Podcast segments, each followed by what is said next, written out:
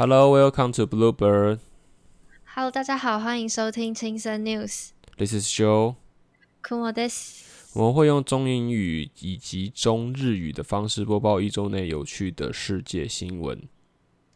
但今天应该没有中日语吧？对啊，因为我们因为我们这次就是改成上次有讨论，就是我们形式会有一点点变动，就是因为想要让一篇新闻的内容度或者是丰富度多一点，所以我们会用英文、日语的方式去做轮流。所以今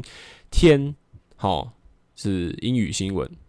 那如果期待日语新那下一次就会是日语的。嘿，下一次就会换酷某这样子哈。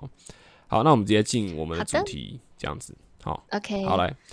Canada Day muted as country reckons with treatment of indigenous other minorities。加拿大国庆日反思对原住民与少数民族的不公。 Multiple cities scrapped Canada Day celebrations on July 1st after the discovery of hundreds of remains of children in unmarked graves at former indigenous schools sparked a reckoning with the country's colonial past. 今年，也就是二零二一年，加拿大前原住民寄宿学校中挖掘出上百具的孩童尸体。加拿大国庆日当天，也就是七月一日，许多城市纷纷举办游行集会，要求政府正视国家过去殖民所衍生的人权问题。Calls to scale back or cancel celebrations snowballed after beginning in May. Almost one hundred. almost 1,000 unmarked graves were founded at former residential schools in British Columbia and Saskatchewan. They were mainly run by Catholic Church and f- funded by the government. 这样的诉求源于今年五月，在加拿大的英属英属哥伦比亚地省以及萨斯科彻温省， 发现将近有一千具孩童的尸体被随意埋葬在加拿大过去营运的原住民寄宿学校，而这些寄宿学校主要由天主教以及加拿大政府共同治理，因此相关团体在发现之初便呼吁政府缩减，甚至是取消加拿大国庆日的相关活动。Canada's reputation for tolerance was built on its efforts, starting in the 1970s, to create a multicultural society. But data shows inequalities abound both for indigenous communities and among visible minorities. 虽然加拿大自一九七零年起以多元社会为其主张，但现有的数据却显示，有色人种以及原住民仍然处于不平等的状态。 The residential schools forcefully separated the indigenous children from their families In what the Truth and Reconciliation Commission in 2015 called cultural genocide. 过去，原住民寄宿学校强迫将原住民孩童与他们的家庭分开。加拿大的真相与和解委员会在二零一五年正式将这样的行为定义成文化种族灭绝。好，文化种族灭绝哦，听起来还哇，蛮这个严词重的，非常沉重。很沉重哦。所以只要是旧跳新闻都还蛮沉重的哈。对，而且我有注意到这篇新闻，他讲的加拿大的国庆日是七月一号、哎，对啊，七月一号大家都会知道另外一个我们的好邻居。好邻居啊，我们郭某一直说好邻居了哈，也是国庆日，也是国庆日啊哈，所以所以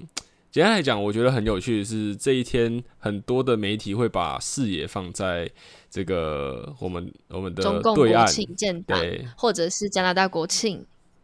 哎哎哎，加拿大国庆，我自己觉得反而在之在这之下好像没有这么大的崭露头角，但是也就是因为这样子才会特别想去做这样的报道啊，因为当初是在台湾的媒体有关注到加拿大他们因为人权问题，然后影响到国庆日的举行嘛，好，但是在中国这种因为人权问题而影响国庆日这种事 情不太可能发生啊，所以可以做一个简单的这个对照，还有这个简单的回顾一下。那另外一个有趣的点是说，呃，北美洲我们最常听到啊、呃美国嘛，好，那对，我们没有，但是我自己觉得很有趣的是，我没有想到原来北美洲除了美国之外，加拿大也有这样人权不平等的问题，还有它的历史伤痕，其实是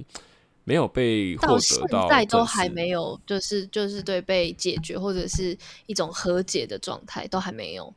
对对对，就是那因为最近的种种原因啊，上次有提到的，因为这个呃挖掘出了新的尸体，好，然后有了这样子的，大家对于七月一号的国庆日做了一些举动，让国家在更重视这一块人权，好。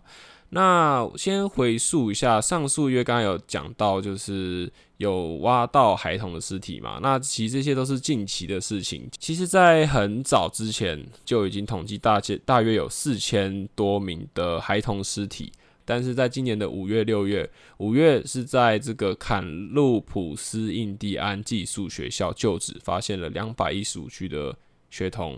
呃残骸。好，第二个是在马利瓦尔学校发现七百五十一座的无名冢。那这个马利瓦尔学校迄今为止也是目前发现规模最大一次啦。是指在这一次的暴露的事件当中，然后目前总共统计也有一千一百座的像这样子的无名坟墓这样。对，就其实五月就是这样子。那其实不不包含这一千一百座，之前刚才提到已经有四千多座了。对，那在六月底的时候，也就是国庆日的前几天，哦，在卑诗省的另外一所学校又挖出了一百八十二具，那一样是乱葬岗的情况，然后身份啊或是来由都非常的不确定。但是唯一可以去确认的是这些。尸体都跟以前的这个原住民寄宿学校脱不了关系，这样子。那在发现这些尸体的时候，加拿大国家真相与和解中心的主席辛克莱就在五月发表声明，哦，说幸存者他们其实常常都会谈谈到说，呃，突然失踪的儿童的案例。那这些幸存者其实就是我们刚才所说的原住民或是有色人种了哈。那有些人他们甚至会谈到儿童在集体埋葬的地点失失踪，好。就是说，其实这些失踪的儿童是不是就被埋藏在现在所说的这些位置下？其实是有其根据的哈。那再来就是说，呃，加拿大第一民主大会全国大酋长贝勒贝勒加德他就说说，呃，这一发现其实并不令人意外，因为幸存者他们其实这么多年一直这么说，但是没有人去相信他们。已经有跳出来，已经有跳出来声援的，但是目前的官方也没有证实，那也没有这么明显的证据获得大众的关注。因为这边刚才 Joy 说的这个加拿大第一大民族，它其实是属于那个呃加拿大的原住民人口的其中一类，然后他们的一个大酋长贝贝贝勒加德，他一直有在关注，就在。事情发生，目前的状况，以前他都有在关注这些事情，还有呼吁。嗯嗯嗯，有做相关的呼吁，也有去过做这个政府相关的这个追踪啦。就是说，哎，你们现在到底做到什么什么程度了？那我们这些被害者或是其他的受害者有没有获得相对应的这个补偿，甚至是道歉也好，哈。那在这边就帮大家稍微回去追溯下何谓原住民寄宿学校哈，这个寄宿学校的教育体制，它最早是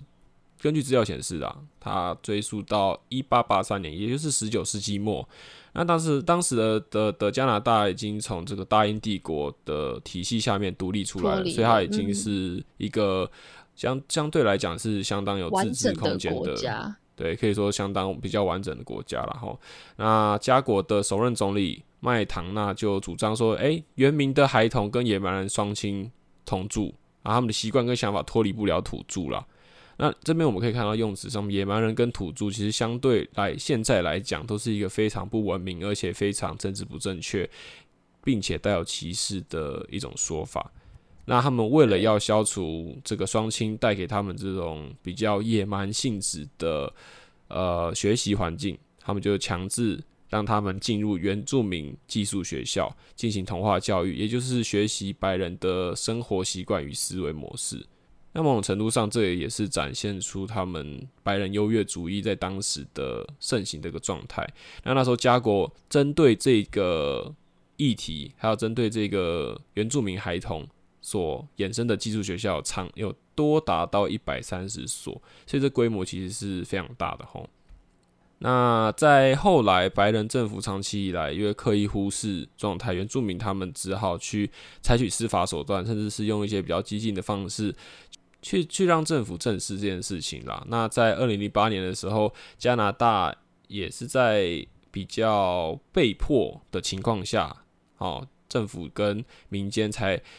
合力的去设立了真相与和解委员会，就是我开头开头讲到的那个真相与和解委员会。它这个主要这个会，呃的宗旨就是要调查这些原住民寄宿学校它所带来的历史伤痕，跟他以前犯过的错。等等相关的调查，这样子。那在这个真相和解委员会的调查之后，就发现说，大概有十万呃十五万的原住民小孩有被送到这样的学校去。那长达一百六十五的十年的时间，好拆散原住民儿童和他们家庭。这个时间就代表说是大概是十九世纪末，也就是那个那个首相好他麦唐纳。当时提出这个想法之后，然后一直到最后一间学校一九九零年代熄灯之后的时间，因为在大概十纪十九世纪末到二十世纪初了。那通常这些都是这些这些孩童都是强迫入学，因为就像前面他们说，我们必须要让这些人呃这些原住民更有这种白人的高尚思维，所以我们要让他们离开父母哦，所以禁说母语，也不准他们有传统习俗的活动。甚至很多人是受虐，甚至有性侵的这个状态出现啦。哦，那再来就是后来真相与和解委员会在二零一五年就有正式将这样的问题证明证明为文化种族灭绝，然后这个也体现说，已经不是当初麦唐纳总理带来问题。就是他提出这个想法所带来的问题，而是在这整个系统历史上的任何时刻，每一个掌权的人让这件事情合理化的这个血淋淋的历史现象，这样。那在近代来讲的话，大家听到比较多的声音是现在的总理杜鲁道，好，二零一五年的时候就任就其实就已经承诺会将相关的案件列入政府核心的药物。那他也表示会积极的回应呃真相与和解委员会提出的九十四项呼吁，那包括将这些有关少数民族或是原住民的历史列入学校课程，让。现让孩童可以既有教育了解说多元民族的重要性，那再来就是减轻原民孩童的耳负负担。但是这个其实讲归这样讲啦，但为什么这次还会有这样这么大活动？显然的是，显然就是也可以体现说政府他们的进展其实有点太慢了哈。这边有这边有根据这个呃网络的资料显示说，呃加拿大广播公司的统计说，其中现在有十项。已经完成，六十四个正在进行，二十个项目还没有开始。那加拿大国家真相与和解中心，他们有争取到，希望可以得到这些无标记的目的进行调查。啊，那在二零一九年，政府也会承诺，哦，提供三千三百八十万元，哦，加元，哦，开发维护一个学生死亡登记处，并建立一个寄宿学校目的的在线登记处，但是。但是怎么样？但是就是因为到目前为止，其实刚刚说的这个真相与和解中心表示，他们并没有收到完整的三千三百八十万假元，只有收到一小部分而已。对，所以我们可以去讲说，这个是一个近代资料哈。现在已经二零二一年了嘛，我们撇除 coronavirus 带来的危机，二零一五年提出的这个允诺，哦，他。杜鲁道已经讲说，我会我会正视这件事情，也会去完成你的诉求。但大家可以显然看看得出来，不管是金钱方面，还是在执行方面的速度都非常的缓慢，然后也没有说非常完整。这边有一个鲜明的案例，就是在多伦多市议会原住民文化中心，也是 Toronto Council Fire Native Cultural Century 啊，他们在七月一号的时候。有举行游行，那这这个文化中心里面的人，就，是纪念原住民寄宿学校受害者的人们所组成的哈。他们在举行游行的时候，有一个就是叫做约翰乔治的先生，他是在这个原住民。寄宿学校体系下的生存者，他自己就表示，他觉得他们应该要出来捍卫他们的权利，因为加拿大他们并没有诚实面对处理他们的伤痕，就是刚才讲的，目前现在的进度其实是非常缓慢的这样子。然后天主教至今为止也没有道歉。对，因为刚也有提到，因为刚有提到嘛，天主教跟政府是共同去管理刚才所说的这些原住民的寄宿学校。对，所以其实天主教在某一方面也是在压迫，就是在在在在这个压迫原住民当下是一个帮凶的角度，但是天主教的方济各，也就是他教宗，他们并还没有以天主教的名义出来做道歉，就是这种历史上面的问题还是存在这样子。那以下会快速用数据来显示说，加拿大的社会对弱势处理的问题，其实还是有相当的。相当相当相当多的一些咩咩嘎嘎哈，第一个就是原住民人口哈不多，但是却处于弱势哈。那原住民人口这边，其实总共是。一百四十万的原住民，这占总人口加拿大总人口其实是只有四帕。然后我们刚才不管在内文中所讲的所谓的原住民，这边主要会有三个民族。第一个就是所谓的第一民族，就是我们经常说的印第安人。那第二个就是因纽特人，然后再来是美地人，会主要以这三个主要民族组成去讨论我们现在整篇新闻跟我们后来延伸的原住民人口。嗯，所以刚才像库姆帮我们整理四趴，已经是不多人，大概一百四十万人。嗯，好，整个加拿大大概有三千七百。多万人，然后他占了里面的一百四十万，但还是面临着贫穷、暴力以及更短的预期寿命的问题。那文化保存问题啊，或人权发生，像刚才讲的这些，他们好好好好久才可以用那个七月一号这国庆日的方式去做号召。那很平常，他们的人权人本来就少了，那支持的团体更不用讲，可能更是寥寥无几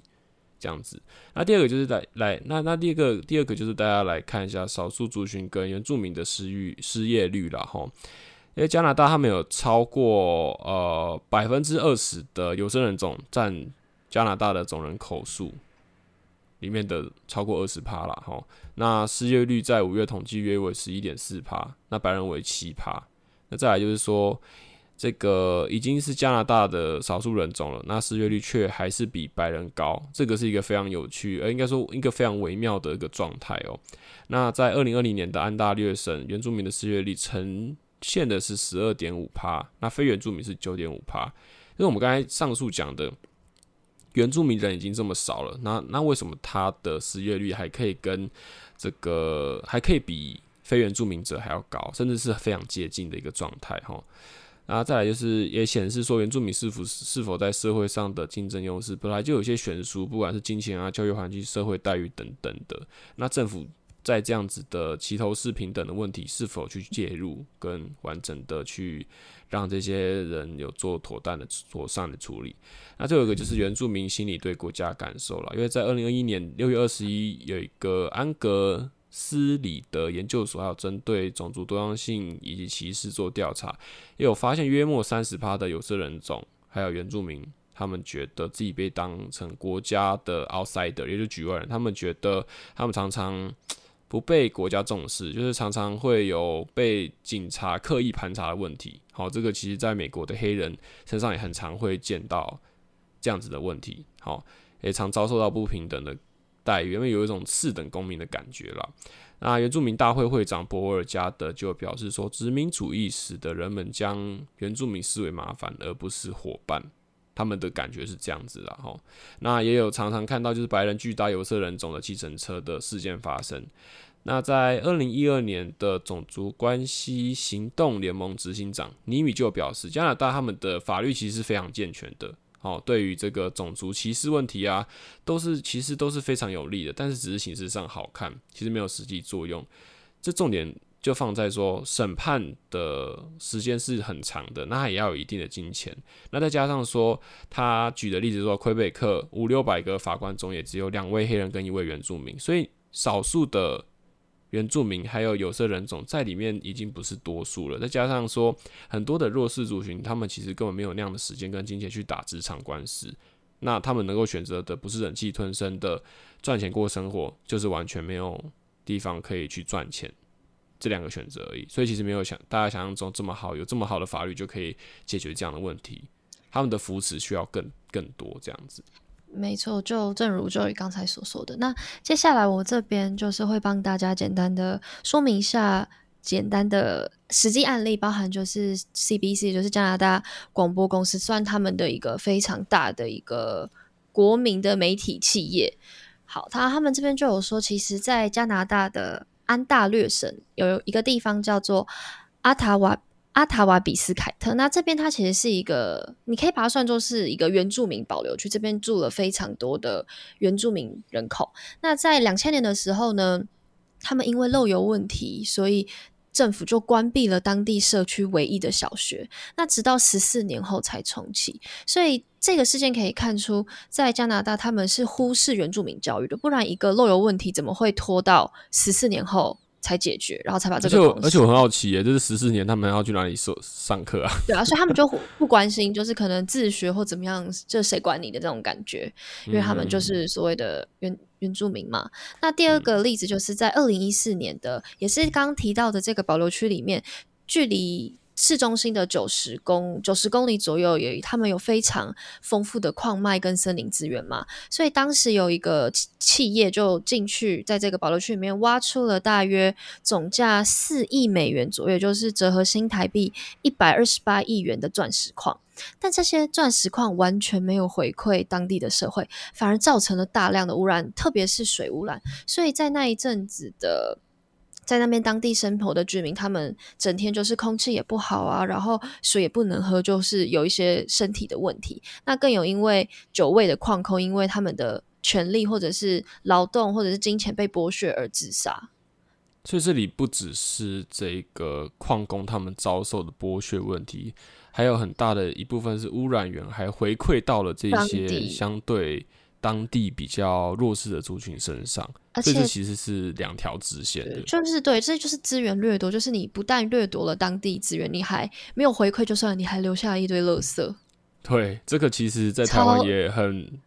很很很惨，蛮难蛮蛮常见的啦。很殖民式的统治，就是没有想到。六亲六亲其实就是一个蛮典型的。而且在二零一四年呢，就是会觉得哇，这是这个时间我帮大家整理的，从两千年到现在，其实我觉得都算是非常非常近代，因为距今也。差不多才过了二十年，那最后一个真实案例是，也是一样，在二零一六年发生了大量的自杀风潮。这个时候的地区有两个，一个就是刚才提到的这个阿塔瓦比斯凯特，那这边有一个人口仅两千人的社区，但在二零一五年九月至二零一六年四月十二号，就这短短的差不多半年时间，就已经有超过当地一百位居民自杀，其中年龄最小的只有十一位。那在同样的情况，自杀情况在加拿大西部一个叫做曼尼托巴省的一个小社区，在两周内也有一百四十人自杀未遂，然后但是有六个人在短短两周内就身亡。那这两个地区都是所谓的原住民。生存的区域就是原民保留区，或者是他们的根据地，所以你会看到，因为我刚举的这三个事件，其实都是因为原住民无法获得企业的尊重，就像那个开采钻石矿，或者是政府的重视，那他们在常年饱受歧视跟忽略，而且我觉得这是具有。非常系统性跟规模化的剥削的整个体制下，这种绝望的情绪会在这些加拿大原住民之间慢慢的延伸，因为他们就觉得，反正我出生，你看我出生，我从受教育开始就没有获得保障了，那何况我读完书之后，我想要在出社会工作，那社会也没有给我相对应的保障跟权利，那我为什么要这么努力？反正都是一直连喝的水，我连住在我家喝的水都是被污染过的，所以就。就是看到现在，就是因为在二零一六年的这个自杀风潮，也有闹到呃上街游行等等。可是现在你看，二零二一年了，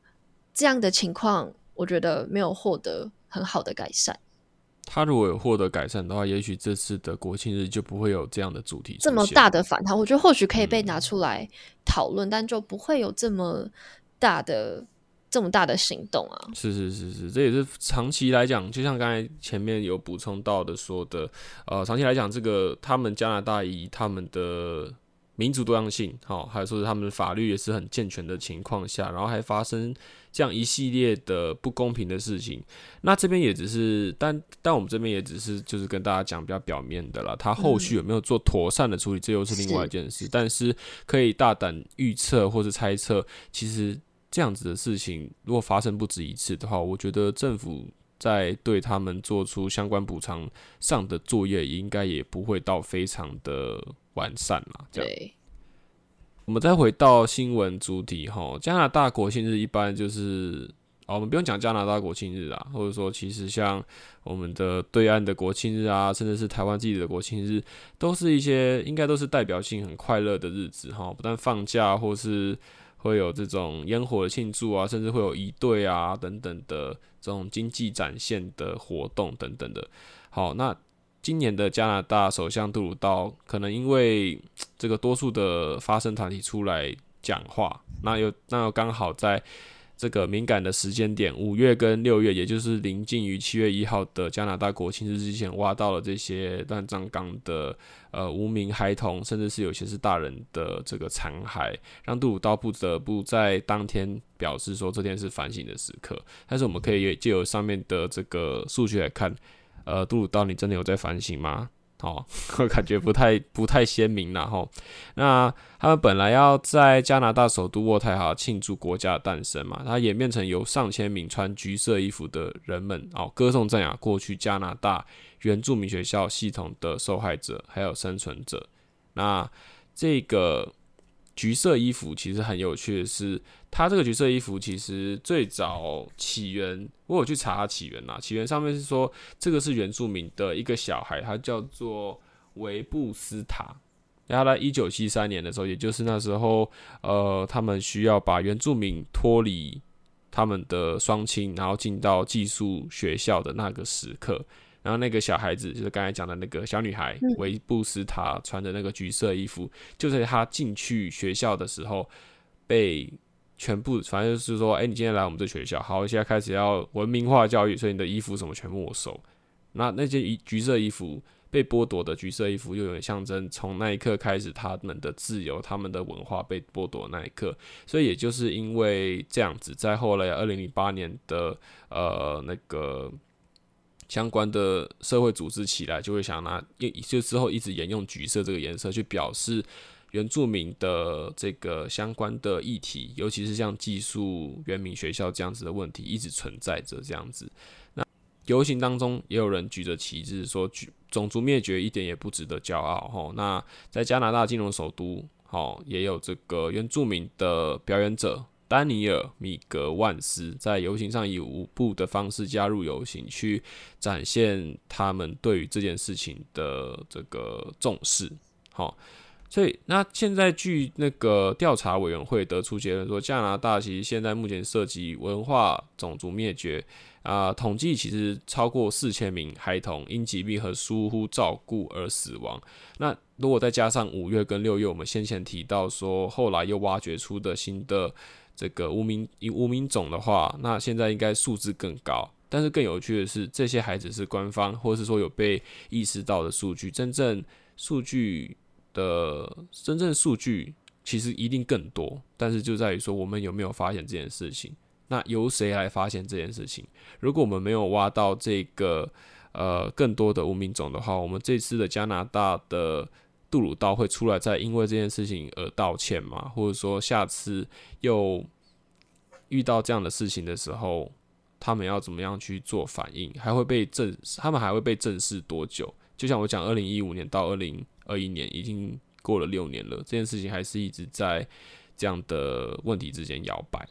近期啦，七月二号，路透社有报道说，一群人有高喊“种族灭绝不值得骄傲”哈，呼应着这个七月一号国庆日，呃，赞扬国家的诞生哈。他们把这个维多利亚女王还有伊丽莎白二世女王的倒雕像都拉倒啊。维多利亚女王是这个呃一八三七年到一九零一年统治加拿大的那时候的女王。